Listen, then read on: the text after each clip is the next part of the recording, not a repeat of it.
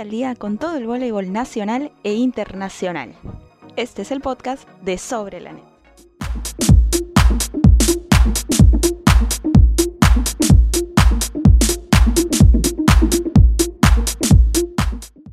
¿Qué tal? Muy buenas tardes a todos. Bienvenidos al programa Sobre la Net.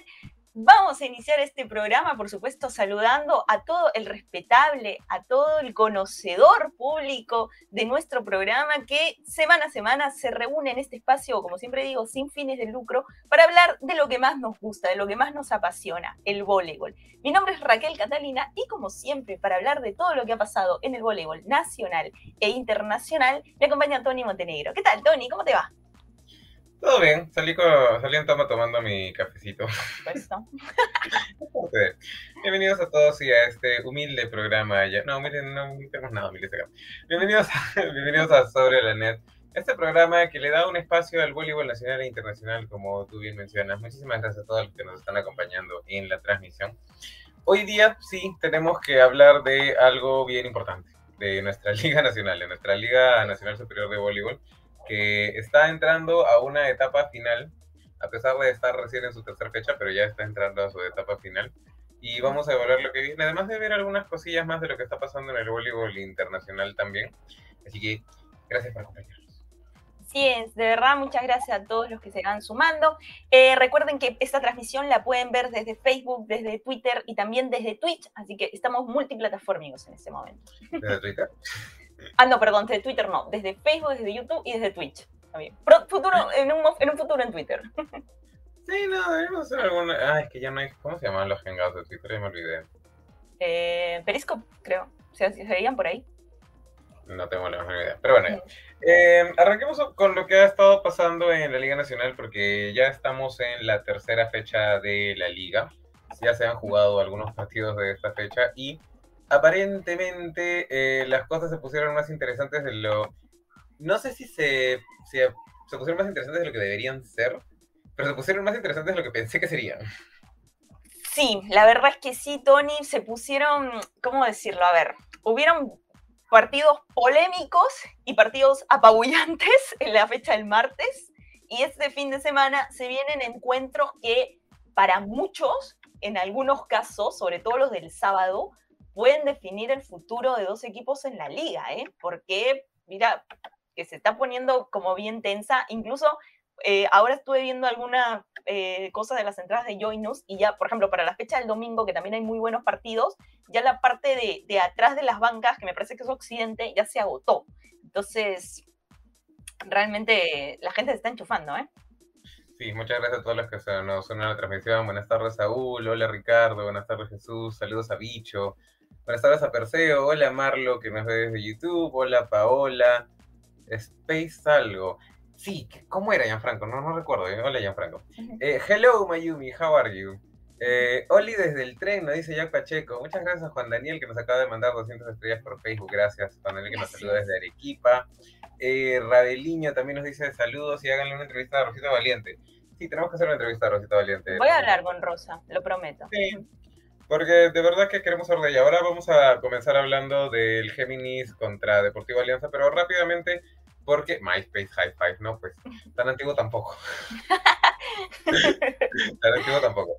Pero ya. Em, el formato de la liga, el formato de la liga que hace que solamente haya una ronda de ida y que después de esta ronda se va a dividir en tres grupos los cuatro mejores que van a volver a jugar una ronda para saber quiénes son las semifinales, cómo se arman las semifinales, luego del quinto al octavo para saber quién se lleva la plata, y el noveno y el décimo que quedan, básicamente, el décimo queda fuera y el noveno juega el playoff, que también tenemos que hablar de ese playoff hoy día. Em, y esto ha hecho de que muchos de los equipos realmente estén jugando finales todos los partidos.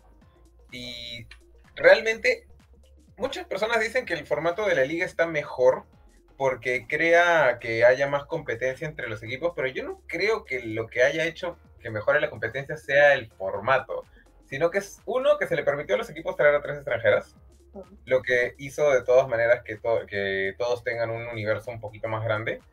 Y realmente esta liga ha estado mucho más pareja, no necesariamente por el formato, sino por porque los equipos se han esmerado en que quieren ganar esta liga. El formato es solo un verdugo para mí. Es como una sombra, un desastre, una cosa que no va contra, que no va ni a favor de los clubes, ni a favor del vóley, ni a favor de nada, ni a favor del espectáculo siquiera. O sea, es un formato que yo no sé de dónde sacó. Alguien tuvo una pesadilla un día y dijo, no, si la liga se extiende hasta más de una semana de abril, morimos todos, viene el apocalipsis, que acá rápido. ¿No? Entonces, no sé, algo tenebroso quizás. Pero bueno, se decidió así, los clubes aceptaron y no hay nada más que decir, Tony, somos marineros en este barco. Así que bueno. hola, Nelly Salas, ¿cómo estás, Nelly? ¿Qué tal? Hola, Axel, eh, Jorge Luis, buenas tardes. Hola, Dixiño, al fin nos puede ver Teume por, por YouTube en vivo. Ya, hablemos de lo que pasó en el inicio de la tercera fecha. Comenzó con un Deportivo Géminis que llega invicto al partido contra Deportivo Alianza, que había sorprendido en el primer partido quitándole un punto a Alianza. Y justamente tú lo habías mencionado la semana pasada. Géminis iba a sufrir con un equipo como Deportivo Alianza. Porque Géminis es un equipo que, está, que estaba jugando mucho a bajarse a los equipos estructurados, con un juego rápido, bonito, eh, con mucho explorar bloqueo y todo lo demás. Pero Depor es un equipo muy aguerrido, con mucha defensa y que sabe cómo transformar esas defensas en puntos. Así que se le complicó a Géminis.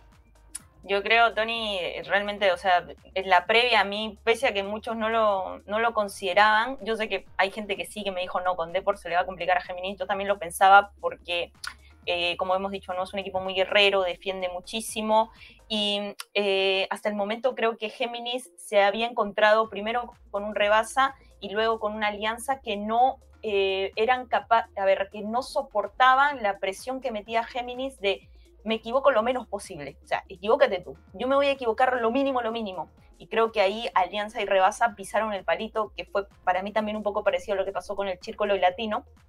Eh, pero bueno, Deportivo es un equipo que dentro de sus limitaciones eh, juega juega, juega bien. O sea, dentro de, que podamos decir, no, pero no tiene los mejores esfuerzos, no, pero no tiene ninguna jugadora de selección nacional, no, que su cuerpo técnico no, eh, en fin, todo lo que ustedes, los problemas presupuestales que quieran, pero juega bien. O sea, yo no me imagino Deportivo si tuviera presupuesto, eh, algo, algo más, eh, realmente creo que podría hacer mejores cosas en la liga. lamentablemente, con lo poco que tiene, hace mucho y se pone de frente ante un Géminis que debe tener más presupuesto que, Deportivo seguramente, pero eh, también muy limitado, ¿no, Tony? Creo que al final acá eh, no te voy a decir que las decisiones arbitrales terminaron definiendo el partido, pero sí creo que al final terminaron manchando un encuentro que pudo haber sido mucho más vistoso, ¿no?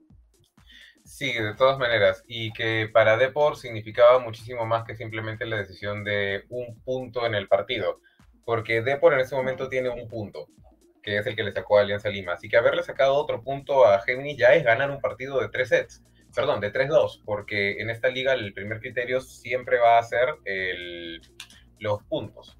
Acá están comentando bastante, Jorge Luis dice Deportivo Alianza se hamseo. Eh, por un momento durante el cuarto set, porque iban bastante arriba. Eh, Gianfranco dice, y eso que falta Silverman en Deport. No jugó Yesenia tampoco no jugó Yesenia, que eso hubiese sido también algo bien interesante. José, Josué dice, pésimo el arbitraje. Vamos a hablar del arbitraje también en un rato. Pero hablando específicamente de los equipos de Géminis y Depor, Depor me... concuerdo con lo que hemos estado diciendo nosotros para, para darnos más luces a nosotros. Eh, es un equipo que normalmente no juega la primera etapa de la liga completo. Ahora sí está completo no estuvo, no, tu, no contó con Yesenia la semana pasada, pero, perdón, la, fecha pasada, pero igual sigue siendo un equipo que ya tiene una identidad de juego, que era algo que no había tenido al inicio de la liga en bastante tiempo. Creo que la última vez que tuvieron una identidad de juego al principio fue cuando estaba Seo ahí. Mm. Entonces, eso ha hecho que tú salgas a la cancha y tú sepas qué es lo que va a jugar Depor. Depor es un equipo pesado, Depor es un equipo que va a defender mucho. Depor es un equipo que se basa en el juego de contraataque porque tampoco es que tenga la mejor recepción del mundo, pero tiene una armadura que sabe solucionar muy bien. Géminis para este partido ya está jugando un poco más con las combinaciones que puede tener con Janeiri Rodríguez, que a mí también me gusta porque eventualmente deja a simplemente a, las dos liberos, por decirlo de alguna manera, en la cancha recibiendo. Y eso realmente está haciendo que Migi Muñoz arme muy tranquilo. Y en verdad, Y una de las cosas que me gustó mucho de Migi es que incluso las bolas que le llegaban muy pegadas a la net, que son bolas muy complicadas para el estilo de armadoras que tenemos en el país, las armaba bien preciso. O sea, eso es un juego técnico que ha agarrado Géminis en esta temporada y que le funciona bien con las atacantes rápidas que tiene. Tiene a Neiris, que es un atacante que sabe explorar mucho el bloqueo. Tiene a Andrea Sandoval, que hasta ahora 10 años han pasado la liga y nadie sabe cómo pararla. Em, así que sí, lamentablemente, al final el partido se termina reduciendo a los errores que comete Depor en el cuarto set. Comete 12 errores. Pero acá también hay un tema con los errores. Cuando un árbitro manda una pelota o manda una decisión que el data no puede justificar, es un error oponente. Así que ahí también hay que contar los errores arbitrales y me parece que eso fue lamentablemente lo que se vio en el partido. Yo creo que lo había manejado bien. En realidad, el partido, a ver, había tenido alguna jugada dudosa, es verdad, pero había estado dentro de lo correcto, ¿no? O sea, hasta el momento no habíamos visto como que ningún escándalo. Pero todo empieza en el cuarto set, en las últimas pelotas. Primero, una invasión que le cobran a Paula Salinas. De sincera, desde donde estoy yo, eh, no puedo ver si hay invasión o no. Desde mi posición parecía que no, eh, pero no, no lo sé porque no estoy del otro lado. No sé, ese es sur, creo. Bueno, no sé, es sur. Bueno, estoy en uno de los extremos, pero del lado de Géminis, entonces no podía ver bien qué pasaba. Sí, o sea, estaba detrás de, de donde saca Géminis, entonces no se puede ver bien el lado de Deportivo, ¿no? Pero lo que sí vi clarito es que la pelota que pega Guadalupe Quiroga pica dentro, es dentro, y no puede ser que Movistar muestre una repetición con una cámara en movimiento, porque la cámara que muestra, que es la cámara de, digamos, de atrás, está en movimiento con la pelota y esa no te puede dar una visión correcta de dónde cae el balón. Entonces, que ellos aseguren que ha sido fuera, con, que porque lo están viendo en una cámara en movimiento, no es correcto. O sea, fijen sus cámaras y pongan, eh, digamos, que se vea todo el campo y ahí podemos decir si fue dentro o no. Porque yo hasta ahora, ninguna cámara de video check o de challenge se mueve para asegurar si una pelota es dentro o fuera. Eso es algo que hay que revisar bastante. ¿ah? Ya esta liga ha estado teniendo bastantes errores arbitrales bien notorios. Eh, en el último partido que hubo entre Hamza y Rebasa no lo comentamos, pero sí hubo bastantes errores arbitrales y uno muy claro. Uno que ya tiene como, no sé, medio millón, no, 50 mil visitas en TikTok, que es que eh, la opuesta de Hamza toca la varilla, pero la toca, así con la toca. Y nadie le cobró nada. Entonces, ahora, esta pelota, si cayó fuera o cayó dentro, ya bueno, nunca lo sabremos. Yo estoy seguro que en un challenge así, con la pelota bien aplastada, lo más probable es que sí hubiese caído dentro. Es que, ¿sabes, Tony? Yo vi esa repetición, ¿viste? Ahí la, está la cámara de la gente que hace data. Entonces, esa cámara está estática, no se mueve. De ahí puedes ver una repetición correcta.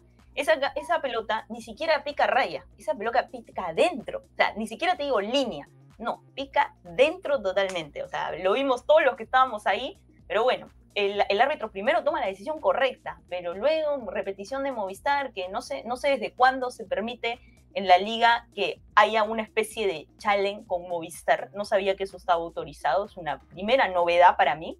Eh, cambia la decisión erróneamente. Sí, eh, muchas gracias a todos los que nos están comentando.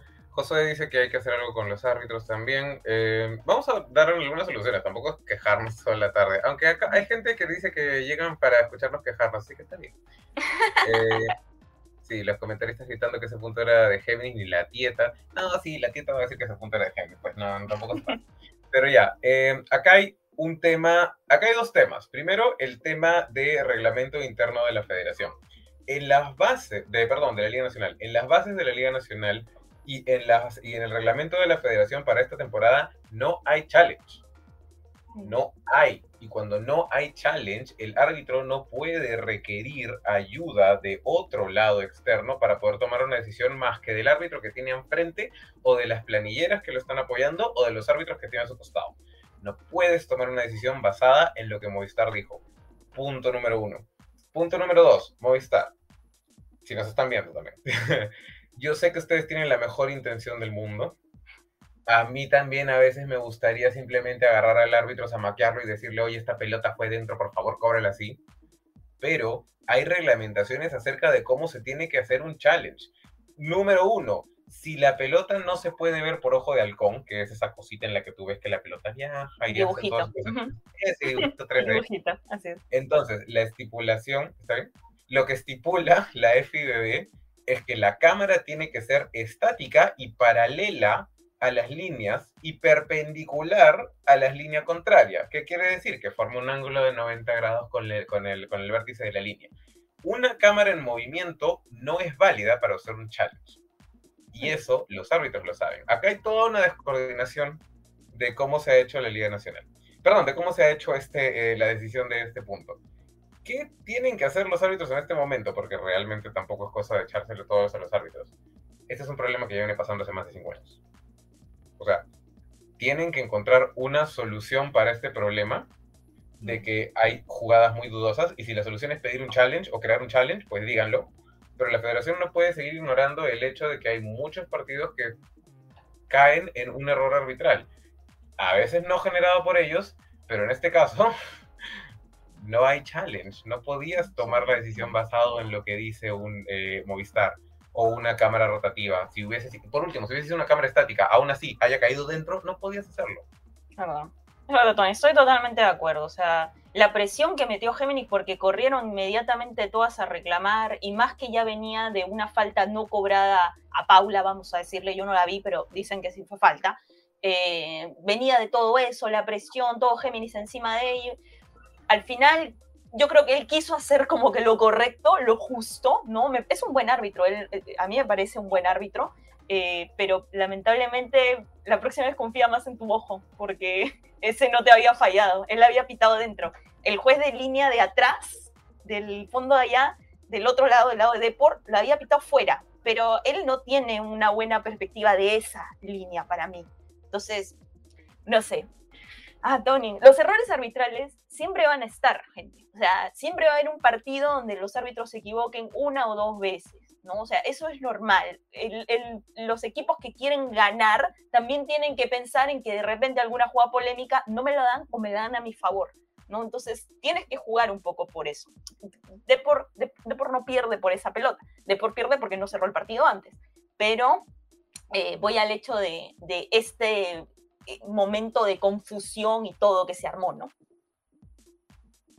Claro, y el tema, yo también concuerdo que José Luis es un buen árbitro, pero el tema es cómo se toman las decisiones arbitrales en la liga. Ya, lo que tú dices, y tampoco me parece lo que han estado poniendo en algunas redes sociales que sí vi, como que el árbitro estaba parcializado por un lado, el árbitro estaba parcializado por otro lado. Créeme, y te lo digo así. Un árbitro cuando se levanta en la mañana no anda pensando en la vida que va a hacer ganar a un equipo. Sí. Ay, hoy quiero que gane Géminis porque voy, porque yo nací en comas y tengo cariño por coma. No, eso no pasa en la vida real. O yo de árbitro, ¿no? Hoy día voy a arbitrar el partido de Géminis contra Depor y como yo soy Géminis, quiero que gane Géminis, así que voy a cobrar cualquier cosa. No, pues no funciona así. No es que ellos eh, deliberadamente estén fallando para un equipo o fallando para otro equipo. Pero este siempre, sí es un problema que está pasando en la liga. Mm. Eh, algo tienen que hacer. La, el COPAF, me iba a decir la Federación de Árbitros, el COPAF tiene que encontrar una solución para esto y si es pedir un challenge, pídanlo. Porque la federación en este momento no tiene dinero ya, ya todos sabemos que no tienen dinero, pero tienen que hacer algo, pues. O sea, no pueden seguir pasando estas cosas. Es verdad. Pero bueno, Tony, volvamos un poco al partido y es que alguien me había puesto por ahí en los comentarios, me parece que fue Franco que Guadalupe Quiroga se había jugado un partidazo. Yo la verdad lo creo, ¿eh? Tony, nos había dejado un poco poco convencidos las dos primeros partidos de Deportiva Alianza, pero ante la ausencia de Yesenia asumió bastante bien y creo que, que, pegó unas pelotas en, ¿sabes qué? Al fondo del campo, en la línea, que realmente tuvieron buenas, ¿eh? Sí, es una jugadora muy habilidosa, más de lo que le dan crédito, me parece. ¿eh? eh realmente Paula Salinas pudo encontrar una respuesta en Guadalupe que no encontraba arriba se notó que Géminis estaba estudiadito, ¿ah? eso sí hay que decirlo. Sabían exactamente por dónde iba a salir, también sabían cómo bloquearle a Yaneiri. No es, no es el tipo de bloque que intentó hacerle Alianza. O sea, es, el tipo de bloque que tranquilamente ella puede jugar el bloque fuera. A una jugadora como Yaneiris la tienes que tratar como tratarías a Angélica Quino. O. Sí, claro, a una Angélica Quino. Es una jugadora que juega mucho contra el bloque. Entonces Depor estuvo haciendo esta cosita fastidiosa de solamente golpear y rejugar. Iberia Chouro también estaba muy enfocada en la defensa, que es algo importante, que le había fallado la temporada pasada, que bueno que esté mejorando en eso. Y en general, me, o sea, bien por Géminis, pero me dio penita que Depor no ganara ese set. Yo quería ver un quinto Sobre todo porque los puntos cuentan mucho. Recuerden que al el primer criterio de evaluación para los equipos es puntos, no victorias. Entonces, mira que ese punto le hubiera valido oro, pero a ver, más allá de la bronca de haber perdido, creo que en general el equipo deja una buena sensación, ¿no? Géminis muy fiel a lo que venía haciendo, jugar ordenado, jugar eh, dependiendo un poco más de, lo que pueda hacer Sandoval, que juega muy rápido, que es una fuera muy habilidosa, como ya lo hemos dicho, para mí es la verdadera extranjera de Géminis, ¿no? es, la, extranjera encubierta, ¿no? Y bueno, em, la dominicana Rodríguez no me gustó particularmente mucho en este partido, creo que contra Alianza tuvo más oportunidad de jugar con, más con el bloqueo, pero bueno, Deportivo al tener un menor bloqueo, no parece que no le daba tanta oportunidad de jugar y, la cubrieron bastante bien, déjame decirte. Eh, pero en fin, eh, ¿sabes qué, Tony? También, eh, Paula, Paula, por favor, esta es una petición mía, de Tony, y la hago de todo el público del Sobre la Net, suéltale más balón a Rosa. Es tu atacante más efectiva. Suéltale más balón a Rosa, te lo pido, por favor. Sí, es que el balón de Rosa es raro. O sea, eh, Rosa Valiente no es la típica central que te pega el balón rápido. Rosa es una central de tiempo y medio, casi dos. Entonces, em, yo entiendo que para una armadora puede ser complicado acostumbrarse al tipo de juego, que, al tipo de pelota que tiene Rosa. Pero sí, es un es su, es el llamado del público. Por favor, suéltenle más bolas a Rosita Valiente. Sí, a mí me una, una colecta, unas firmas. Sí, es más, yo, no, no, tampoco es ponerla de zaguera, ¿no? Pero sí, no, de todas maneras es algo. Stephanie Rodríguez, que es la jugadora que estuvo adentro por Yesenia Uceda, si bien se notó una diferencia alta en la calidad de recepción que tiene Yesenia con la calidad de recepción que tiene Stephanie, no se encajó tampoco. ¿eh? Defendió bastante bien, sí, defendió bastante bien, estaba metida, obviamente perdió un ataque importante por la punta, porque es verdad, no tiene la efectividad, potencia ni la experiencia que tiene Yesenia, pero ante la ausencia de ella, como bien lo repito, apareció Quiroga, apareció otras jugadoras que, hicieron recursos y la verdad es que no, no, no me parece que, digo, uy, no estuvo Yesenia, no estuve pensando en que Yesenia no, no estaba durante el partido, ¿no? O sea, Depor lo hizo bien. Una pena, pero bueno, así, así es el vole, gente. A veces no se dan los resultados que uno quiere. Qué linda se hubiera puesto la liga, Tony. Esto yo le, le dije a, a, Tato, sí, a Tato. Bueno, se lo dije a un montón de gente, se lo dije también a Tato. Eh, que le dije, oye, qué lindo se pone la liga si hoy Liga Deportiva Alianza te gana. Le digo, no, o sea, no. Ah, no, pero es que era verdad, o sea, le digo, no, o sea, eh, ojalá todo salga bien para ti, pero qué linda se pone la liga si Deportivo gana, ¿eh? Sí, porque ahorita, bueno, con ese partido Géminis eh, se convierte en el líder absoluto de la tabla, con un partido menos que, con un partido más que Hamza, lógicamente, tiene nueve puntos. Pero si Depor hubiese ganado ese set, no estoy diciendo que quiero que Géminis hubiese perdido, digamos que Géminis ganaba 3-2. Eh, Depor ponía en una situación bien complicada de a Rebasa Costa y a Grupo Swan, porque solamente tendría que ganarle dos sets para estar por encima de ellos. Pero bueno, a ver, eh, hablemos de los comentarios del público porque no queremos ignorarlo. Muchísimas gracias a todos los que están comentando. Eh, ojo de halcón, ojo de gallinazo, ojo de cóndor, podríamos llamarlo, ¿ya? Para nadie. Eh, a ver, suéltenle el balón a Rosa por mil, dice Junior José, sí, por favor. Que Julio Vilca, Géminis ya no traerá extranjeras, ya no puede. Las inscripciones de la liga tenían una fecha de cierre. Para nacionales fue en diciembre, que es algo de lo que tenemos que hablar después. Y para extranjeros ha sido ahora el 15 de enero, o sea, ya fue. Eh, Rosa Valiente estaba poseída por Fabiana Claudiño, a veces. 60 y pico por ciento de efectividad, Tony, muy alto, ¿eh? Es alto. Mayo, eh, me da pena que Depor y Sudán no pudieron armarse mejor. Lamentablemente la FB y sus decisiones absurdas han llevado al descenso de Bolívar y ahora me parece que se lleva al grupo Sudán. El descenso de Bolívar me dejó de doler cuando, cuando me enteré de todas las cosas que habían pasado. Pero sí, en realidad acá hay, un, acá hay un tema de calendario que después de hablar del partido de Grupo Soan, vamos a traerlo de vuelta porque es el tema que más nos gusta. Sí, nos encanta hablar de Soan. Tony, por acá Gonzalo también pregunta si Stephanie era red alta cristal. Y mira, ella jugó todas las canteras de cristal, eh, me parece que sí, pero después voy a averiguar si realmente es canterana, canterana, si empezó ahí desde como, digamos, como Flavia, Thaisa, Kiara, todas ellas, eh, o se incorporó por ahí menores. ¿Te acuerdas, Tony? Tú que ibas más que yo. No, o sea, yo, yo también recuerdo verla en menores y en juveniles de cristal, o sea, de red alta, pero no estoy seguro si creció ahí. Mm, pero de que estuvo en, en, categorías menores de cristal, sí estuvo. Sí, sí, yo también recuerdo eso. Eh, pero bueno, Tony, tenemos también, hubo otro partido que eh, para alegría del público, eh, para alegría del fanaticado ruso también, que es muy grande y selecto a la vez, ganó Latino a Misa Tony a Soan, ¿no? Que bueno, Latino viene jugando bien, ya está lejos de ser el equipo que debutó con Tejanza, que era un desastre, ¿no? en, palabras lindas y sencillas.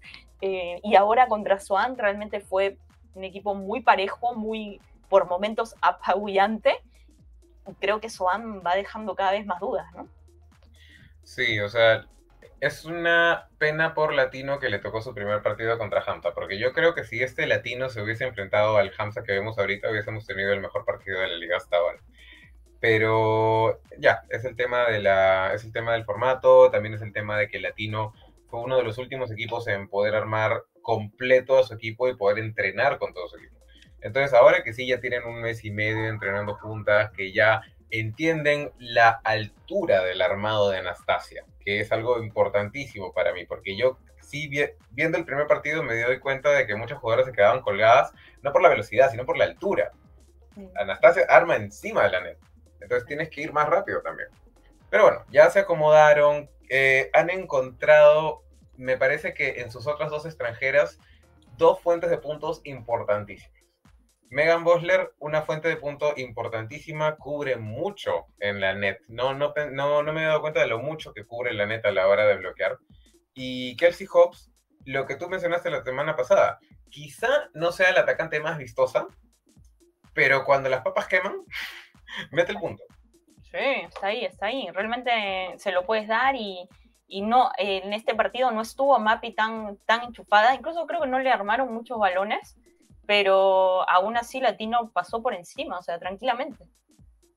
Sí, una de las cosas que más me preocupa acerca de Grupo Soban es que sí, o sea, están jugando tranquilamente bien, lo que debería de jugar un equipo nuevo de la liga. No tienen la ventaja que han tenido otros equipos de que, de que no tienen la oportunidad de UDI despedida. No, si pierden se van.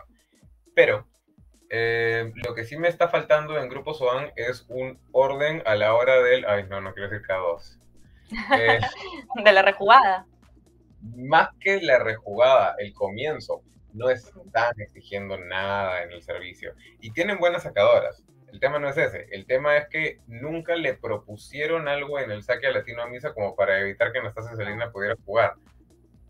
Eso es algo que no te va a funcionar. Sobre todo cuando tienes un bloque por cuatro, o sea, perdón, cuando tienes un bloque por dos, porque tanto Mapi como Anastasia Salina son muy altas. Eh, si tienes un bloque por dos tan alto, tienes que mover al equipo, porque tu jugadora de 4 no la va a tener fácil, entonces no vas a tener esa opción de poder salir con la punta. Tayano estaba obligada a jugar la bola diagonal, porque obviamente estrellarse con Salina no es una opción. Y yo mira Corta, bien parada ahí. Entonces, necesita grupos o van trabajar mejor en cómo funcionan sus fundamentos del K2 específicamente para solucionar este tipo de problemas. Y no sé si le alcance la liga, porque le, ¿cuántos partidos le quedan? Cinco. Sí, pues, cinco partidos. O sea, no le va a alcanzar. Es muy poco. Soal, el problema también que tiene Tony es que, eh, a ver, como tú mismo decías, ¿no? Recibe muy mal. O sea, a ver, saca, saca poquísimo, o sea, saca con una agresividad cero, o sea, no saca, saca para no, para que le hagan el punto, esa es la verdad, saca para sacarse de encima el servicio no, no se ve como un saque dirigido, pensado, hecho para el rival. Eso es la primera falta. O sea, el saque tiene que cambiar de acuerdo al equipo que juegas. O sea, eso lo sabe, todo el mundo, pienso, ¿no? Bueno, yo siempre lo sabe todo el mundo, y por ahí yo, no lo sabía. Pero bueno, es así. Entonces, mira, a Regatas no le hizo, pero ni un arañazo. Después San Martín demostró que incluso regatas teniendo las dos principales receptoras de la selección, le puedes hacer daño con el saque. Este, o sea que mira, luego eh, vino Latino a Misa, que es un equipo que, está recibiendo con lo, con lo justito, vamos a decirlo, viene Swan y, y Latino le pasa por encima, o sea, le recibe tranquilamente. Ampuero, ¿con cuánto terminó de, recepción al final? 75 eh, positivo y 38 excelente, o sea, es bien alto para la liga peruana. Significa que tres de cada cuatro pelotas que le sacaron a Ampuero, que para mí es un error sacarle a Ampuero de por sí, le llegaron a Salina bien. Y Salina es una armadora alta. Salina es una armadora que le puede jugar la pelota pegada a la net, igual la va, igual va a jugar. Exacto.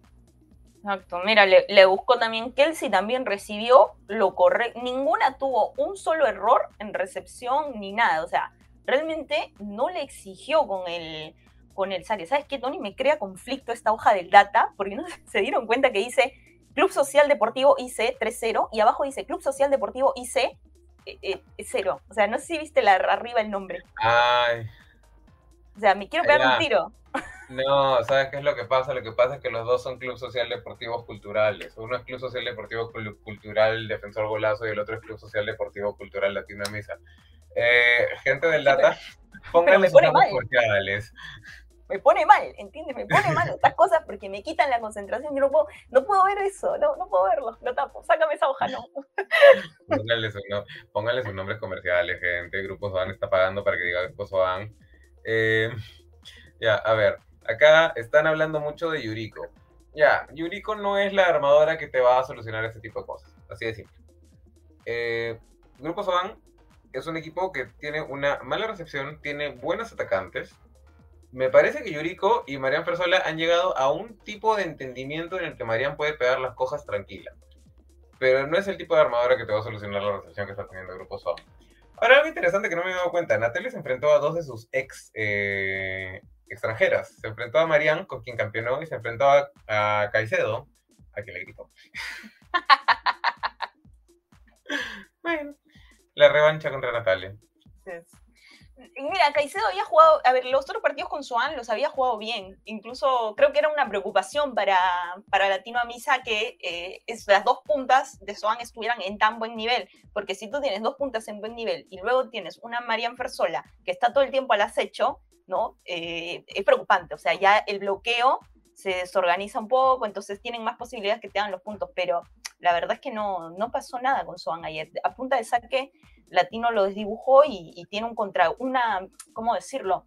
Eh, Latino no resiste, Latino realmente defiende, está muy bien parado en la defensa y te hace la rejugada y, te, la gana, y te gana el partido ahí. ¿ah?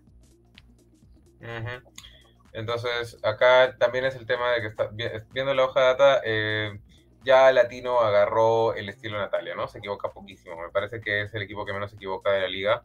Se equivocó en total 12 veces. 12 veces en todo el partido. Es nada. O sea, es, nada. Mm. Estamos hablando de que Deportivo Alianza se equivocó 12 veces en un set y Latino Misa se equivocó 12 veces en todo el partido. Latino me parece en este momento que es el gran contendor a ser, no, es gran contendor a estar parte de las semifinales solamente por este juego. Porque en nuestra liga funciona bien este juego de no perder el punto pero ahora ha encontrado dos o tres atacantes que resuelven para meter a Mapi y una armadora que sabe resolver con la mala recepción. Y no es que tenga mala recepción, tiene una recepción desentona. Yo sí veo a la tiene semifinales, ¿verdad?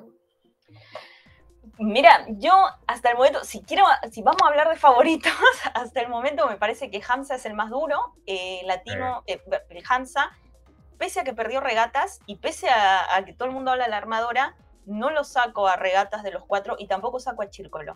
Y luego tengo un cuarto lugar que está ahí, va y viene con Latino, va y viene con Géminis. Em, me gustó lo que hizo San Martín, pero no sé si le va a alcanzar. Lo cierto es que, que a ver, tienen todavía, ¿cómo decirlo?, partidos muy importantes. Eh, Géminis todavía no se baja a un equipo que yo considere que sí o sí va a estar dentro de los cuatro. Entonces, quiero verlo contra un equipo más mejor hecho, ¿no? más cuajado, más eh, duro, vamos a decirlo, ¿no? Porque Alianza tenía el problema de que no entrenaba nunca, qué sé yo. Todas las excusas que dio Aparicio en, en sus redes, ¿no? Exacto. Luego un rebasa que tampoco venía bien, en fin, un montón de temas. Eh, quiero verlo contra un rival más duro, ¿no? Contra un Hamza, contra un Regatas, contra un Círculo, eh, contra un mismo Latino, ¿no? ¿Qué tal lo hacen con San Martín? Es un equipo tan pesado. Entonces, eh, eso quiero verlo. Ahí, ahí realmente lo, quiero ver a, a, Géminis en esos partidos más directos. Sí, que uno de los partidos más directos que va a tener justamente va a pasar en la fecha del domingo. La gente está preguntando si de verdad ya se acabaron las entradas para el domingo. No, no, no, no dije que se acabaron. Dije que la parte de Occidente no había. Ah, se acabaron Eso es lo que Exacto, las que están detrás de la banca. Eso es lo que he dicho. Ya, sí, Rodor, para no equivocarnos. Eh, a ver, hablemos más de lo que está pasando. Junior dice que él sí saca regatas. Vamos a verlo el domingo. ¿eh? Vamos a verlo, vamos a verlo. A ver, eh, Tito, estará un fuego el Zenaida contra San Martín. Todos queremos ver ese partido. Con whisky. Todos, Mira, este partido es la revancha de Zenaida contra San Martín. Es la armadora rusa contra la armadora de China Taipei. Es. Em, ¿Qué más hay en este partido? Hay un montón de cosas interesantes, la verdad. Es un partido entre dos equipos que apuestan hasta cierto punto a lo mismo, a jugar mucho. Sí, juguemos, juguemos. Juguemos, la paso de antebrazo, juguemos. La paso de antebrazo, pero juguemos. Son dos equipos que les gusta jugar con combinaciones. Así que vamos a ver. Y me, me da curiosidad, porque no tenemos mucha experiencia con cómo Mauricio dirige este equipo me da mucha curiosidad qué va a plantearle al latino porque no creo que sea un entrenador que no se haya dado cuenta de a qué juega el latino. El latino juega a defender todo, a no equivocarse y a encontrar la oportunidad para hacerte el punto. Un, estilo asiaticón, ya, si quieren ponerse. Pero las asiáticas están en el lado, en el lado de San Martín, así que quiero ver cómo va a ser esa, esa combinación. Mira, yo creo que a Regatas Lima lo que lo termina matando, más allá de los problemas con la armadora, es la ubicación del bloqueo. Porque pegaban el bloqueo como mucho a la varilla y humildemente, porque yo ese partido lo vi por tele, pero desde la tele la pelota no iba tan a la varilla en muchas oportunidades. ¿Te parece que cada vez que, la, eh, que Jan quedaba fuera como de los tres metros de la armadora, mandaba la bola un poco más metida? Entonces el bloqueo de regata seguía cubriendo la varilla y obviamente eh, cualquiera de las atacantes de San Martín no es Cocheleva, pues, ¿no? Que esa pelota que llega metida, Cocheleva te la pone así y te la clava en uno, ¿no? O sea, obviamente no, no hay ese nivel aquí. Entonces, esa pelota que viene así, media metida, la pegaban en diagonal y el bloqueo estaba parado tan, tan cubriendo la varilla, tan cubriendo a uno, que yo no sé a quién cubrían, eh, que realmente nadie podía defender esa pelota. Entonces, así le ganó para mí todo el partido. Más allá de, la armadora, que sí, no desmerezco que, el equipo le está quedando un poco grande, pero para mí básicamente fue eso. O sea, realmente San Martín hizo los puntos y, no encontró un freno. Sí, de verdad que sí. O sea, regatas no le planteó bien ese partido a la armadora específicamente, pero... Mm. A ver, vamos a seguir leyendo algunas cosas. Ah, mira, un rol interesante nos dice Jorge Luis. Tita contra Paola. ¡Oh, my God! El duelo, ¿ah? El duelo de centrales, ¿ah? Por favor. Eh, Sam, también, SEO contra el equipo. Ah, SEO contra su, contra su, equipo del año pasado, donde desde hace dos, dos partidos nomás. Morgan eh, contra, contra, contra Siu. No, Sui. ¿Cómo es? Sau. Sau. Sau. Sau. Sau Mei. Claro. ¿Tiene la misma combinación de extranjeras? No, porque no hemos visto Tayané todavía. Ya, eh, Anthony justamente habla de Tayané. En vez de traer una brasileña en banca, debió traer otra central. Su decisión. Yo no creo en realidad de que hubiese sido bueno traer dos centrales, ¿ah? Yo sí creo que necesitaban un golpe fuerte. Sí, sí. No, y además la chica asegura mucho la recepción, ¿ah? O sea, cuando San Martín las papas queman, nadie recibe, entra ella y ella recibe. O sea, a mí me parece una buena contratación, ¿ah? A mí me gustaría verla un poquito más, porque sí me parece que tenerla en la banca es un poquito desperdiciarla. Eh, José, Universidad San Martín de Porres versus Latino, Turquía, Brasil, Italia sueñan con tener un partidazo así, obvio. Por supuesto, por supuesto. ¿A quién le, importa el contra el primer bache? O sea, eh, obvio. Justo, tengo que mandarle un audio a Bondanza. No, profe, disculpe, los partidos son solamente para la gente que vive en Perú porque Movistar los tiene bloqueados por el mundo. No lo va a poder ver, lo siento. Claro, y lo peor es que él lo peor es que le estaba pasando a la Varinia Guidetti la transmisión pirata, así que. Sí, se la bajaron, se bajaron, una pena. Pero qué bueno. Sebastián Muñoz, hola, hola. Hola, hola. Hola, Sebastián, ¿cómo estás? Eh, a ver, este es un partido en el que deberían traer a Walter Vera. Eh, deberían, ¿no? por él. o sea, en general, es, en general es el árbitro más internacional que tenemos. no puedo creer toda la polémica que hay por el Latino San Martín. Nunca visto, ¿ah? Nunca visto. Es que hay tantas historias por acá. O sea, a mí me encantaría hablar de todas las historias que hay entre Latino San Martín. Es Casino Fortuna contra su ex equipo, ya. Mira, imagínate, hasta esas. No puede ser, no, no puede ser. Sebastián nos dice que nos olvidamos de su cumpleaños, Tony. Me siento re mal en este momento. ¿Es tu cumpleaños, Sebastián? Sí, porque si de verdad su cumpleaños nos reolvidamos, lo siento. No, es hoy su cumpleaños, Sebastián. ¡Feliz cumpleaños! Un abrazo gigante para ti. Ahorita te mandamos tu torta, tranquilo. Así es. No, es broma, es broma. Sí, te, queremos, te queremos mucho. Ay, tu carita. Sí. A ver, eh, Jorge Luis, por ahí vieron el profe Paco en una de las transmisiones de la Liga. ¿Paco está en Lima? No. no, no, yo no lo vi en las transmisiones de la Liga, no. Yo no lo he visto en el Coliseo, a no ser que haya ido así súper encubierto. Mm, mira, acá ay, nos entraron un montón de mensajes. Ya, Gina en Facebook nos dicen, pero al inicio no, no les pareció que venga una armadora asiática a la Liga. Incluso dijeron que la inversión del vuelo era muy caro. La inversión del vuelo es, es carísimo. Totalmente, pero lo dijimos basados en el primer partido que vimos con San Martín, donde ya no había funcionado. Luego la vimos con qué partido fue Tony contra, contra Soan, que ganó y nos retractamos, le pedimos disculpas. Eh, Jan, eres mi mejor amiga y todo. O sea, se pierden los previously en sobre la net, ¿no? Sí. Además, yo en realidad también, es que como fanático de voleibol, a mí sí me encanta que tengamos jugadoras de China Taipei y de Hong Kong y de Rusia, pero específicamente en la contratación de Yang, sí hay muchas cosas que San Martín, o sea, se hubiese podido ahorrar. Se hubiese ahorrado el traductor, se hubiese ahorrado el vuelo, se hubiese ahorrado el otro vuelo, porque no creo que haya un vuelo de China Taipei acá. Em, y, pero ya, ahora que está acá, es una espectacular armadora. sí. genial nos retractamos del. Yo al menos me retracto de alguna vez de haber dicho que fue una. No, es que no dijimos que fue una mala contratación, fue una contratación extraña. Extraña. Eh, Sebastián nos extraña, nosotros también te extrañamos. Sí, eh, de verdad, de corazón. De corazón. Benjamín, mañana Minati estará poseída por Carpol. ¿De verdad? Entonces, si, si, la posee Carpol, ese partido lo pierde. Chiste interno, pero lo pierden. Ya. Eh, Latino versus San Martín será el mismo Rusia-Japón del 2010. Oye, este Latino San Martín ha ¿Sabes qué? Latino San Martín se ha vuelto oficialmente en el clásico de esta liga. Ya está. bueno, vamos a ver qué pasa, Tony, en ese partido. Eh, vamos a hablar de los siguientes, porque Géminis, acá, yo acá lo quiero ver. Acá te quiero ver, Géminis, contra Regatas Lima. Acá te quiero ver. Un partido duro, un partido un rival que ataca mucho, tiene mucho eh, margen de ataque, y es ahí realmente donde donde si Géminis, a ver, vamos a ver, te lo pongo así, si Géminis le hace un buen partido a Regatas Lima, más allá del resultado, más allá de si pierde o gana o cualquier cosa, yo creo que es candidato para entrar entre los cuatro.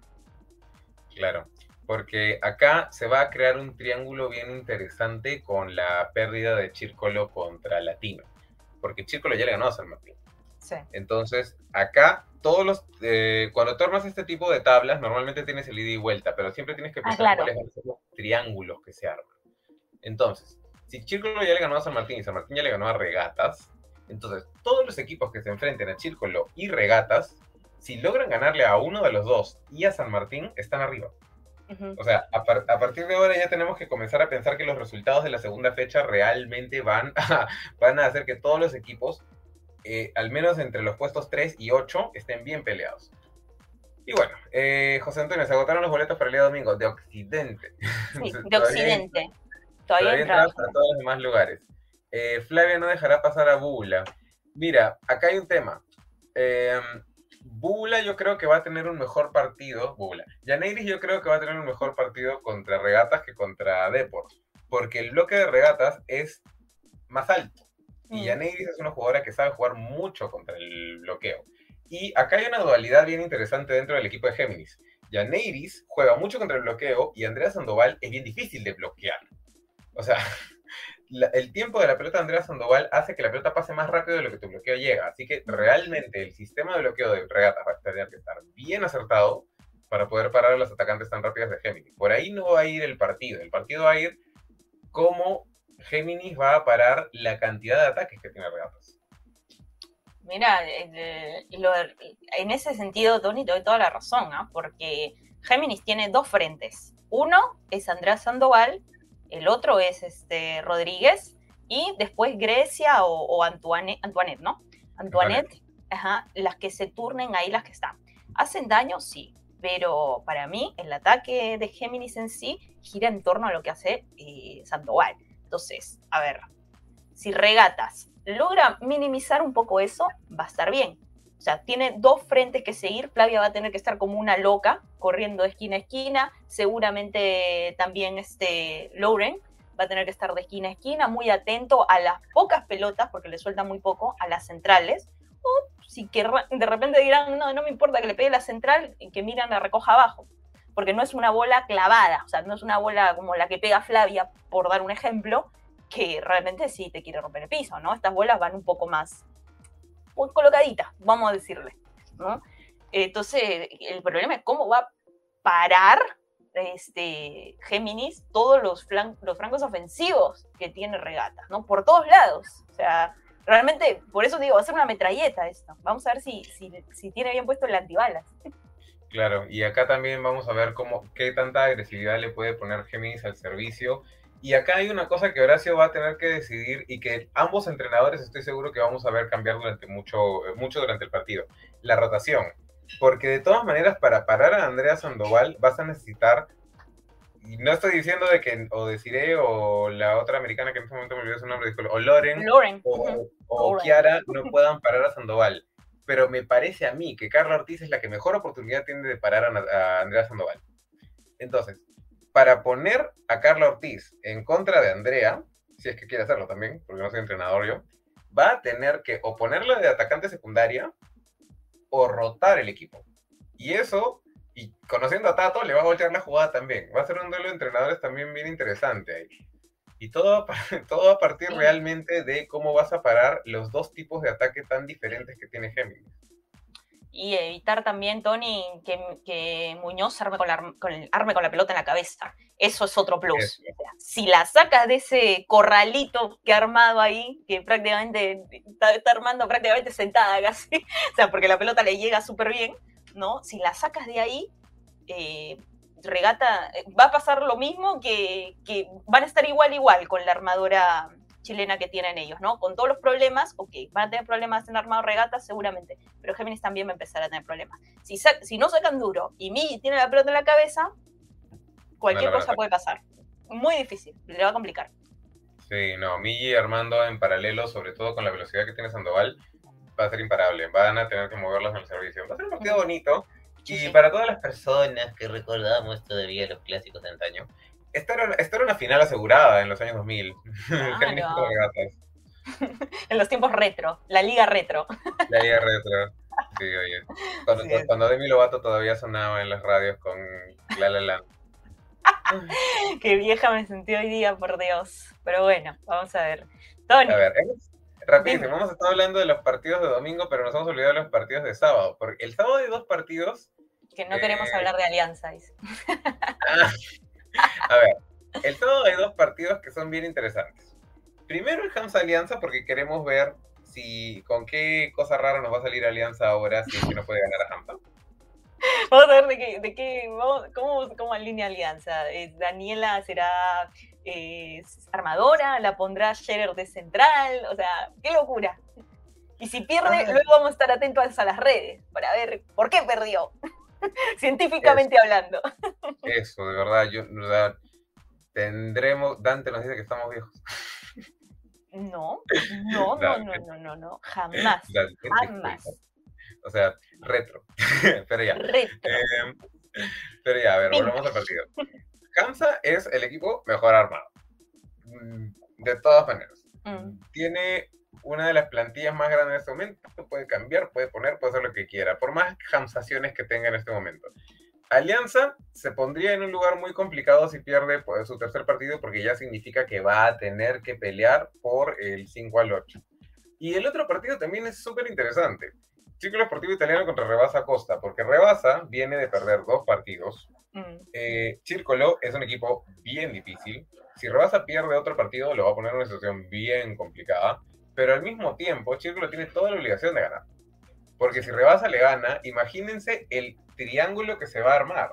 Porque vamos a estar hablando de que tanto San Martín como Rebasa se meten en la mezcla de mm. todas las personas que le pueden ganar a Círculo. Este, eh, como este partido, eh, Tony, va a marcar o, a ver, o el inicio de la caída, a ver, no quiero, o sea, no quiero que suene tan duro, ¿no?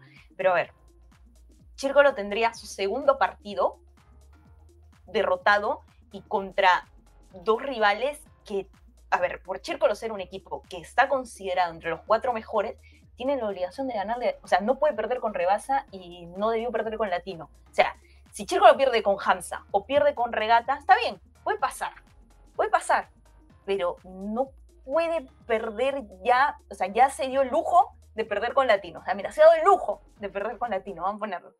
Pero ya no puede darse otra exquisitez de estas porque se le va a poner bien complicado, porque de acá en adelante, si pierde ese partido, está en la obligación, si quiere llegar a la final, de ganarle a Hamza, que viene muy duro, de ganarle a Regatas, que nunca se sabe cómo te va a salir, sea, y ganar todo lo que venga. O sea, realmente se pone muy difícil. Y por otro lado está Rebasa, que si no gana este partido, Tony, ya yo, con todo el cariño del mundo, pero no queda entre los cuatro de ninguna manera. ¿ah? Ya con tres partidos perdidos de esta manera y contra rivales con las que, en los que debió sumar sí o sí, no creo que le alcance. Claro, o sea, le... acá lo que no contaba nadie es el partido contra Géminis. Mm ese partido les va a pesar. Ahora ya sabemos que Géminis está en este momento en la parte de arriba de la liga. También el fixture le ha favorecido un poco a Géminis. Em, el siguiente partido de rebase contra el grupo Soban. Y yo realmente me. No, no me imagino. ¿Por el descenso? No. ¿Qué cosa? ¿Por el descenso dices? No quiero que no quiero pensar de que Rebasa tenga que jugar el partido contra el Grupo Sodán por el descenso siendo un equipo que acaba de quedar cuarto en la liga pasada, pero realmente si no hacen un cambio en el equipo ahorita y un cambio así fundamental de cómo se mueve el equipo, no la van a hacer. Y ese partido contra el Grupo Sodán podría ser el partido de descenso, porque imagínate que el Grupo Sodán le gane a Rebasa. Rebasa tendría que bajarse a alguien grande para poder sobrevivir. Entonces, ahora sí, eh, el partido contra el Círculo hasta cierto punto, antes de Rebasa no tenía que ganarlo, pero ahora sí. Ahora sí. Está muy complicado. ambos están muy complicados. O sea, Rebasa más, por supuesto. Rebasa está en una situación muy, muy, muy complicada, pero eh, no va a encontrar a un Círculo que, que suelte. ¿ah? Ahora sí, Círculo tiene que realmente ajustar de aquí en adelante, porque, como bien dije, tanto Círculo como Regatas se han dado el lujo, así, de perder contra dos rivales que no estaba planificado perder. Entonces tiene suerte de que Chírcolo ya se libró de San Martín, de un San Martín que viene creciendo, ¿no? Pero, ojo, ¿ah? cuidado con lo que se viene, eh, que mira, por un lado me acuerdo, ¿no? Chírcolo la temporada pasada era todo victorias, ¿te acuerdas? Todo victorias, todo victorias, terminó la primera ronda invicto, jugó todo, ganó todo, era el favorito, sí, Chírcolo, cohetes, campeón, denle la copa de una vez ya, y acabemos con esto. Algo así era el año pasado, ¿no? Eh, y viene que las derrotas le empezaron a llegar después, cuando ya estaba en etapas decisivas. Y ahora le llega una derrota temprano que tal vez sirva un poco para zamaquear un poco el equipo. ¿eh? Sí, también. Ahora, yo tengo una solución para todo esto. A ver, cuéntamela, Tony, que la quiero saber. Eh, Gino, yo sé que nos estás viendo mañana. Vegas, por supuesto. Viernes. Eh, cancela la liga intermedia. Sería más fácil. Cancela la liga intermedia. Dejemos que el Grupo Soan se quede una temporada más. Que no haya descenso. No estemos arrastrando una liga intermedia más. El tema del calendario otra vez, que lo vamos a traer de vuelta. Y sabes qué, Gino? Eh, esto te lo digo como amigo, de verdad. Revisa tus papeles. Sobre todo el FIBB sobre todo los que has firmado tú. Porque me parece que en este momento sí le haría muy bien a la Liga Peruana que se cancele la temporada 2022-23, del 2021-22 de la Liga Intermedia. y esto también trae otras cosas que vienen acarreando, como el hecho de que los clubes de la intermedia que no participaron de la intermedia de este año, que era del año pasado, no van a estar en la intermedia el próximo año. O sea, em, eso no está esta, esta liga está bien bonita. Eh, no creo que nadie, absolutamente nadie, excepto Tupac, se, va se vaya a molestar si se dice que la liga de este año se va a mantener como queda y para el próximo año comenzamos todo de nuevo con una liga más estructurada. Porque en este momento ya tenemos muchas más irregularidades de lo que la gente está viendo. Irregularidades que incluso han llegado al FBB. Así que no quiero decirlo. No sé, mejor no. No, ya, eh, no queremos bardear los equipos tampoco. No, no queremos bardear los equipos, pero pensémoslo así.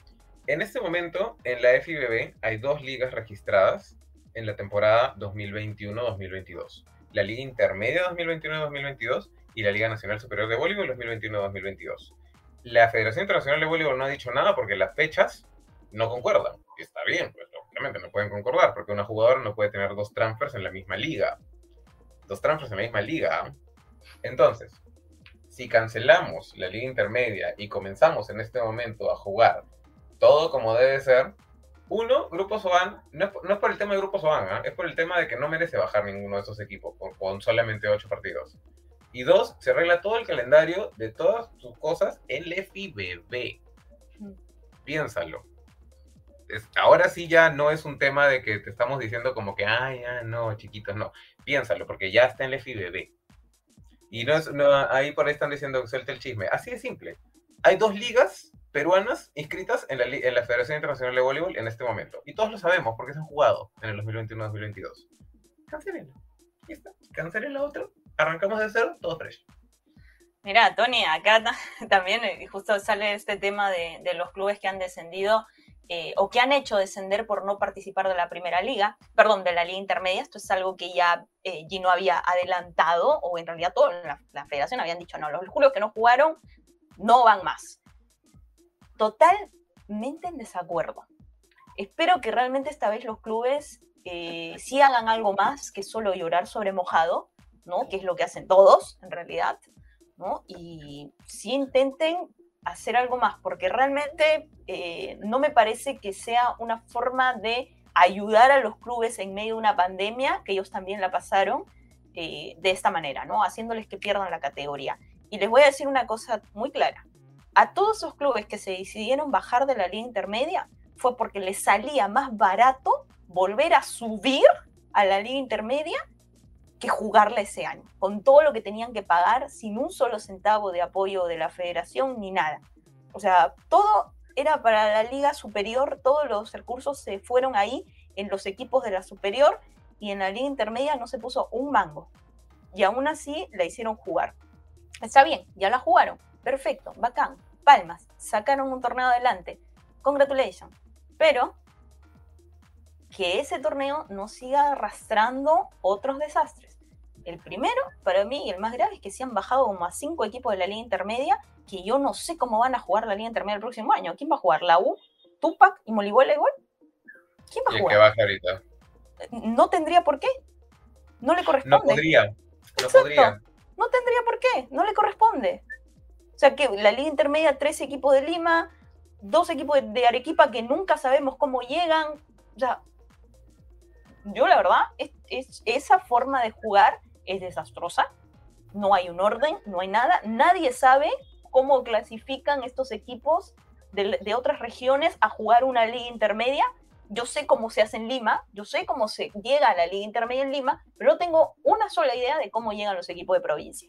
Y estoy segura, muy segura, de que la federación tampoco lo sabe. Por ahí habrá dos almas que lo saben, pero la mayoría de gente no lo sabe. Entonces, no sé, va a jugar la liga intermedia, etapa de Lima, con tres equipos. Qué pérdida de tiempo, ¿ah? Y qué, pérdida de tiempo. Sí, o sea, tremendo, ¿eh? No, sí, y, te voy a decir, y lo vas a jugar en Lima encima. ¿En, el Olivar, en el Olivar. En un hueco, para que siga sin publicidad, siga sin venderse y, y bueno, no sé. yo tampoco sé, no, entiendo mucho qué es lo que se está intentando hacer. Porque aquí la, me parece que este es el primer directorio que está queriendo no jugar. O sea, a los últimos directorios que hemos tenido, sí, han tenido sus problemas. Todos han tenido sus problemas. Algunos más que otros, lógicamente. Algunos nos dejaron deudas millonarias. Pero este es el primer directorio que no tiene ganas de jugar. Nos han quitado equipos en la liga intermedia. Nos han quitado partidos en la liga de mayores. ¿Qué hacemos?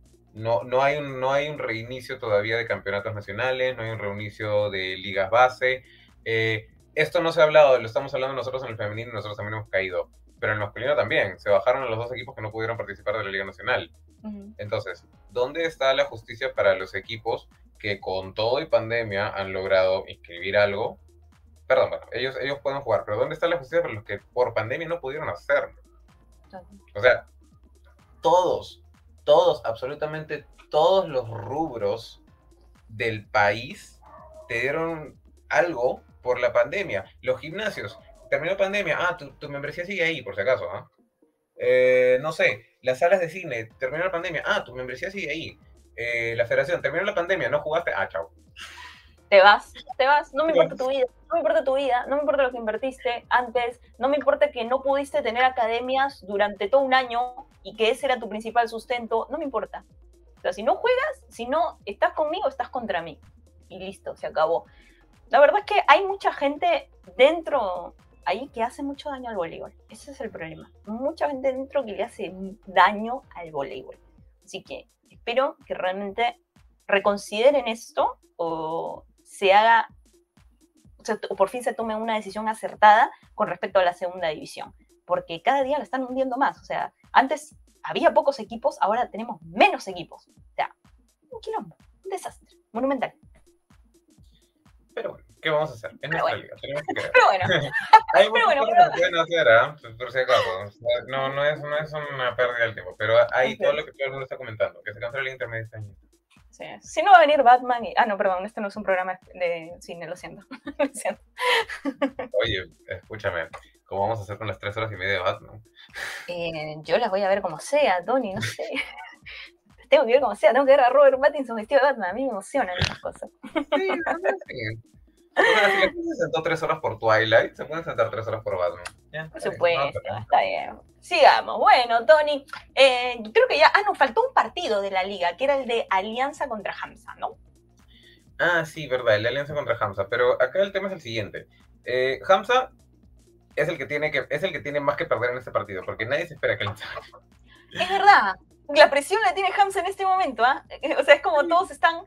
Hamza, ahora te toca a ti hundirlo. O sea, a ti te toca terminar de hundir al subcampeón de la temporada pasada. Ni más ni menos. Además, y este es un duelo que voy a comenzar ahorita y si quieren vuelvan a este programa y digan que yo lo comencé. Qué bien el entrenador que gane le va a poder refregar en la cara al otro que le ganó. La contra Aparicio. Qué divertido ser eso. Además, los comunicados de Aparicio son más divertidos cuando pierde que cuando gana. La verdad que los comunicados de Hamza también, ¿ah? Sí, sí, es verdad. No, los comunicados de Hamza son siempre divertidos, pero es más divertido cuando aparece escribe que le ha dolido que ha perdido. O sea, es como literatura pura, ¿no? O sea, las memorias. vamos a hablar de algo interesante. Las chicas acaban de ser presentadas en el Estadio de Alianza, que es algo que a mí me parece genial. Eh, a mí me parece genial que Alianza como institución, como club deportivo, presente a todos los equipos. Y alguna vez una fanática de Alianza me dijo, si Alianza está jugando canicas, ahí vamos a estar. Y tienen razón. Pero, pero hagan algo en la liga. Pues. Es verdad, es verdad. Y además yo creo que, a ver, no hay mal que por bien no venga. Alianza, hasta donde sé, tiene un presupuesto bastante bueno para el voleibol. ¿ah? Eso es lo último que me he enterado por supuesto, bastante considerable como para armar un buen equipo. Entonces, no sé, les recomendaría a los que son recontra hinchas de Alianza que empiecen a ver por dónde va todo ese dinero, porque, no sé, a ver, no se le puede decir nada de la temporada pasada, porque si bien es cierto, prometió campeonar, ok, no campeonó, pero jugó dos finales, ¿no? La de la Copa Perú y la Copa, la Liga Superior. Entonces, bueno, ya, si no ganaste, bueno, a veces pasa, o sea, en las finales son así, pero, y Ahora, ¿qué podemos decir? No sé. Está complicada la cosa para Alianza. A ver, Karim López dice, Más respeto a Alianza, por favor. Si no tenemos una buena armadora y no es el mismo equipo del año pasado, eso no significa que se burlen de mi equipo. ¿Y quién, pero, ¿quién le ha, pero ¿quién le ha dicho que no tienen una buena armadora? ¿Dónde ha leído esa mentira? Yo, soy de Alianza, por si acaso. Una mentira. Te han mentido, Karim. ¿Cómo que no tienes una buena armadora? Tú tienes una armadora que se ha paseado un montón de ligas del mundo. O sea, ella, ella debería venir acá y jugar tranquilamente bien. El problema es que no tiene idea de a qué jugar porque no hay algo, parece que no, no sé, no hay una especificación técnica y todo eso.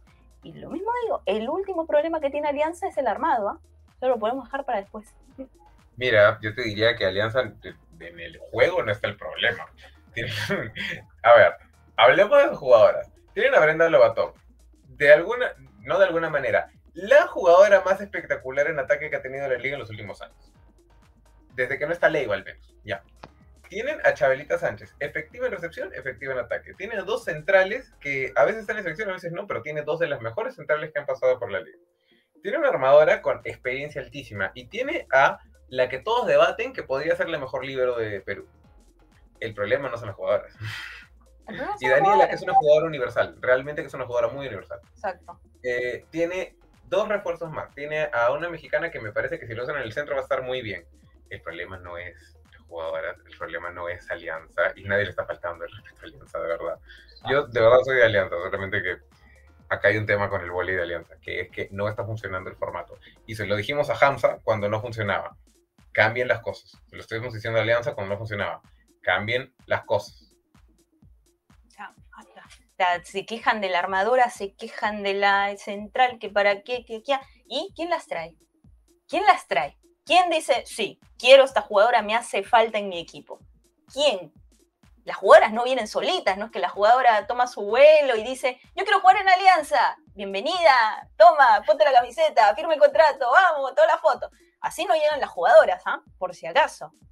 No llegan ah, así. Alguien ve videos, alguien las evalúa, alguien dice, sí, esta jugadora es la que yo necesito en mi equipo. Tráeme a esa. Ok, traemos a esa de esa manera ya las jugadoras no llegan como loquitas, ¿ah? Eh, el problema de Alianza es que no juegan con el corazón y con garra. El corazón y la garra son, a ver, el corazón y la garra son inventos artificiales de la televisión para vender el fútbol desde hace mucho tiempo. Lo siento, es verdad.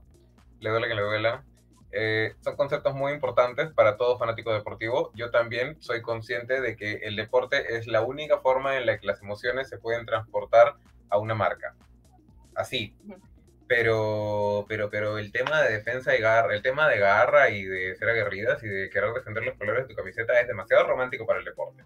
O sea, tienes que tener acá una seria intención y una seria iniciativa de cómo ganar.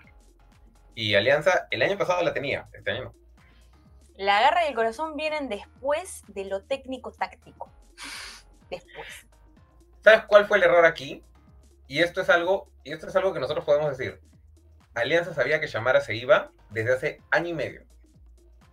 Desde, desde antes que se reiniciara la Copa Nacional del año pasado, ya sabían que, que, Alianza se que, eh, perdón, ya sabían que Llamara se iba. Ese fue el error. Pensar que Llamara se iba y que de la nada iban a encontrar otra armadora. Ya, ya tendrían que haber estado pensando en otra armadora en ese momento. Y tendrían que haberse dado cuenta que Chacón era muy chiquita para enfrentar a la liga. Tremendo, ¿no? Tony. La verdad es que no, no me parece. A ver, culpen a las jugadoras, lo que quieran, pero hay alguien que las trae, hay alguien que ve videos, que las escoge, que dice, ok, tengo presupuesto para esto, ¿qué me puedes ofrecer? Y no es que no es que Alianza no le alcance la plata para traer a alguien, o no saben buscar, o no saben elegir bien, o no tienen contactos, o qué sé yo. Pero el problema no son las jugadoras. No va por ahí el problema para mí con, con Alianza Lima. O sea, miren bien a quién le echan la culpa, porque ya, tranquilos. Ya estamos en la temporada 18, ¿ah? O sea, o sea la, la, gente del voleibol no dice la palabra quino porque no quieren alterar a la gente, pero ya pasamos el quino hace tres años. Exacto. O sea, piensen, no son las jugadoras, para mí las jugadoras hacen lo que pueden en el campo. ¿Qué más? ¿Qué más hay? ¿Qué más pasa? pero bueno, bueno, Tony, eh, creo que ahora sí oficialmente ya terminamos de hacer el resumen de la liga y la previa de lo que viene el fin de semana. Sí, me parece que sí. Eh, esta va a ser la última semana en la que tenemos el jueves libre, así que a partir de la próxima semana vamos a estar reestructurando los horarios sobre la net. De todas maneras, los lunes vamos a salir a las 11, pero ya vamos a ver cómo salimos la otra, la otra semana, porque el próximo jueves sí hay liga. Sí hay liga y no podemos estar chocando con la liga, porque si no, eh, una que yo voy a Villa El Salvador y vengo acá casi a las 10 de la noche, ¿no? Entonces, no, entonces vamos a ver salir el viernes o el miércoles, ya vemos cómo nos vamos a acomodar, pero sí, va a haber ese pequeño cambio, gente. Ah, Sam pregunta, ¿qué pasó con las historias de Rebasa y los comentaristas? Bueno, pues Rebasa está molesto. Así es. Tony, ¿qué más hay? Eh, ¿Íbamos a hablar de la BNL o lo dejamos para el lunes? Tú dime. Yo creo que lo podemos dejar para el lunes porque lo que pasa es que la Federación Internacional de Voleibol ya reveló cómo se va a jugar la BNL, pero todavía está en números, o sea, todavía está en todavía está en un formato no borrador porque ya está el formato, pero todavía no tenemos los enfrentamientos directos, así que vamos a darle una semanita más a ver si la FIBB pone a ver, apostemos, ¿qué pone? ¿Los enfrentamientos de la BNL o el sorteo del Mundial? Oye, sí, por favor, esa es otra, otra, tenemos que juntar firmas para que la FIB nos ponga el sorteo del mundial, por Dios, ya no aguanto más. ¡Denme el sorteo! Oye, sí, a los pobres equipos que están sacando sus visas, qué difícil debe ser para ellos. O sea, no. saber exactamente dónde van a estar en dónde es bien difícil para sacar una visa deportiva, créeme. Tú tienes que saber dónde vas a estar, en qué momento vas a estar, en qué momento vas a llegar, a qué aeropuerto vas a llegar. Entonces, ya. A ver, acá Ricardo Gargate me pone, ¿qué piensa de la salida de Branquica del Monza? Se veía venir hace rato. Se veía venir, no estaba en la cancha. Exacto, no estaba en la cancha, jugó dos partidos mal y no sé en realidad por qué el Monza la contrató, porque venía de una pésima campaña. Mira, primero, venía de una mala campaña con Fenerbahce, venía de una mala campaña con Serbia y luego el Monza la contrata entre bombos y platillos esperando recuperarla. O sea, realmente creo que el Monza le estaba pagando por hacer dos puntos. dos puntos por entrenar muy bien, qué sé yo. No, esto ya se veía venir desde hace rato, desde que trajeron a Lazoich. Sí, a ver, no, deberían hablarlo ahora porque el lunes vamos a hablar del San Martín Latino. Tranquilos, el San Martín Latino lo vamos a desmenuzar, lo vamos a discutir, vamos a ver las reacciones de Seo, vamos a ver las reacciones de Zenaida. Creo que hasta la gata también está La gata está en San Martín, ¿no? Oye, sí, ¿verdad? ¿Ves? Es ¿Ves? La gata salió de latino, San Martín. Seo salió de San Martín en latino. Este partido es el partido más espectacular que ha tenido la liga en dos años, pero no necesariamente en juego. Vamos a darle, vamos a darle tiempo para ver el partido en juego. Pero en todo lo que viene detrás, importante. Importante. Qué partido cargado de odio. de verdad. Así se deben jugar los partidos. Como en Atlanta 96, Brasil, Cuba, así se tienen que jugar todos los partidos. No, no, no. bueno, por acá también me ponen, no, no, ha invertido mucho en jales extranjeros y no le funciona. Yo, a ver, la central que han traído, la norteamericana, que era la otra central que tiene que acompañar a Danesi, me parece que puede ser una de las atracciones de, la temporada, ¿eh? porque viene de ser la mejor bloqueadora, o la segunda mejor bloqueadora, no recuerdo bien, de la, de la NCAA. Entonces, puede ser interesante. Por acá Junior también nos pone Mihailovic hace cuánto no pisa una cancha, un montón. Eh, un montón, así es, ¿no? Bueno, acá la gente pone puro Branquica. Mira, ya, hablando específicamente de la carrera de Branquica, ella ha sido una jugadora que fue considerada como una de las mejores puntas de hace cuatro o cinco años, así que entiendo la necesidad de todos los clubes de querer anunciarla con bombos y platillos como la mejor contratación del mundo, pero no ha estado en un buen nivel desde hace mucho tiempo. Ella también necesita rehacer su carrera para poder llegar a ese nivel porque ya ni siquiera en Serbia está participando. Entonces, em, para Branquica necesita comenzar otra vez, necesita encontrar un megabox. de verdad. Necesita encontrar una especie de megabox que le permita eh, volver a su juego, que no tenga ningún problema con el hecho de que no esté en su mejor nivel, poder recuperar su mejor nivel y de ahí ascender otra vez. Porque esta idea de llegar al Monza sabiendo que el Monza tenía una temporada tan importante, mm. tampoco le hizo bien. Sí es. Bueno, por acá también me cierran con el Scandiche, que es la razón que tener buenas jugadoras no te garantiza un equipazo. ¿Qué pasa con Scandiche? Scandiche tiene un equipazo y gana siempre y es el top, top, top, top. Bueno, comenzamos, comenzamos porque tiene una de las líneas de recepciones más interesantes que hay en esa liga. Sí, eh, Ana, mira, dicen muchas cosas de Ana Beatriz, todo el tiempo le hacen burla a la pobre, pero es la segunda mejor bloqueadora de la liga italiana. segunda o tercera está, ¿eh? No sé si se ha movido mucho, las, últimas que revisé estaba segunda, pero está por ahí, está. Por favor, ¿ah? un poco de respeto. Mira, Ana Beatriz será una fuente infinita de memes de bloqueo cuando quieras tenerla, pero hay que reconocerle que siempre quiere ir al bloqueo, ¿ah? ah eso, ya, o sea, ya, ya yo como entrenador yo digo, ya bueno, pues prefiero una jugadora que se va a tirar al bloqueo a una jugadora que nunca va a querer ni llegar. Y francamente, es un estilo bien brasilero eso de querer llegar como sea. La central, así, con una mano, pero llega. Es que ha tenido centrales increíbles toda la vida, Tony. Toda la vida. El otro día estaba viendo, no tenía nada que hacer, me puse a ver los 10 mejores eh, slice en voleibol. No, que la coja, obvio y por lo menos ocho eran de brasileña. Entonces, increíble. Mira, Tony, por acá nos están poniendo que Branquica tiene que empezar de nuevo, que venga la liga peruana. Obvio. Pero No, la no la dejarían, no la dejarían. Acá no saben quién es Branquica. No la dejarían inscribirse. Dirían, no, ya cerramos. Ya cerramos, Branquica no puede jugar en la liga peruana. Pero es, la, es campeona mundial, es medallista de plata, eh, medallista de bronce los Juegos Olímpicos, no me importa, yo ya cerré, acá no juega, que se vaya a otro país. Ah, sí, pues, pero, o sea, no podríamos inscribir a Branquita, pero si hay equipos que han inscrito a jugadoras peruanas después de fecha y no dice nada. Sí, sí. uy, no vi, no vi, no vi, Tony, no vi. Ya bueno. Acá están preguntando de la cantidad de peruanos que hay en el extranjero. En este momento hay 21 peruanos en el extranjero. El celular está sonando, disculpen. Está bien, hay 21, Tony, Qué sonido, ¿eh? ¿eh? Hay 21 peruanos en el extranjero, 22 si quieren contar a Carla Rueda, que todavía su transfer está activo. Eh, la lista es larga, pero ya, a ver. Comencemos.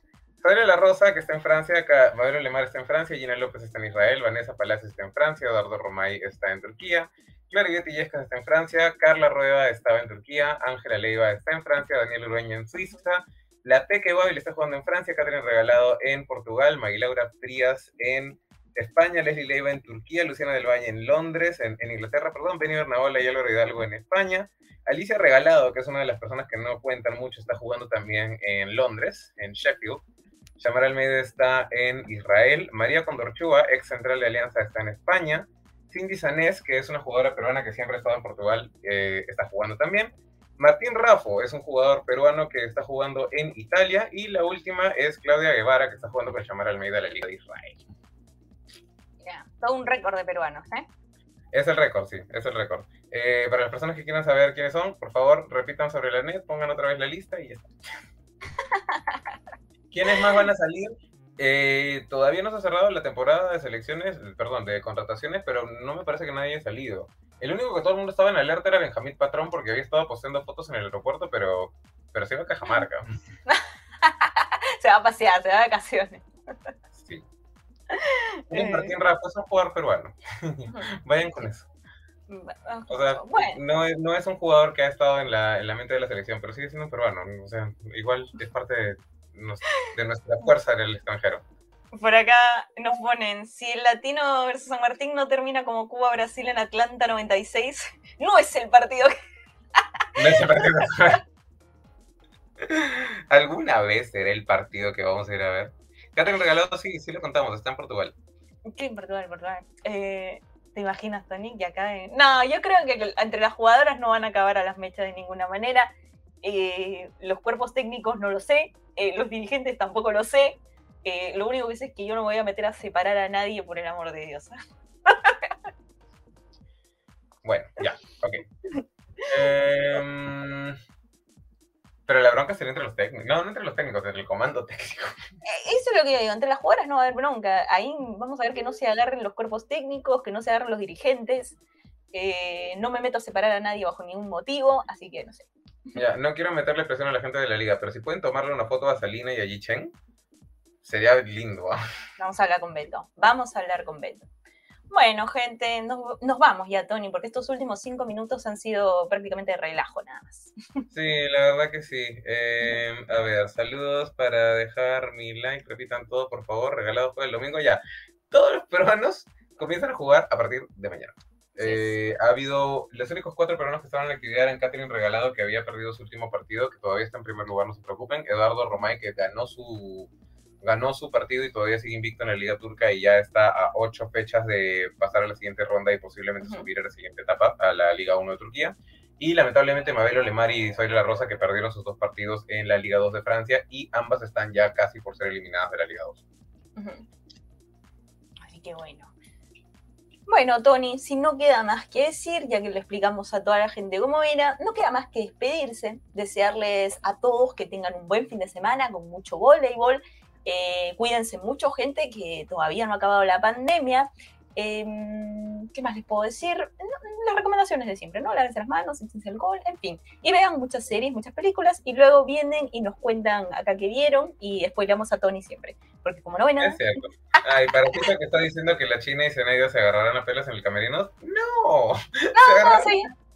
A cafecitos. Sí, de verdad, salud. Ah, nuestros equipos están jugando. Café. Café, café. La pasa muy bien. Bueno, nos vamos ahora sí.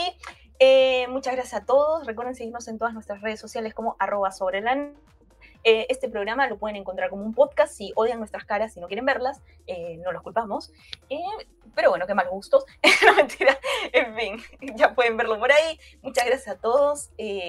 nos encontramos el día lunes a las 11 de la mañana para hablar de todo lo que ha pasado en la jornada de la Liga Nacional Superior de Voleibol. Tony, ha sido como siempre un placer. Chau, chau.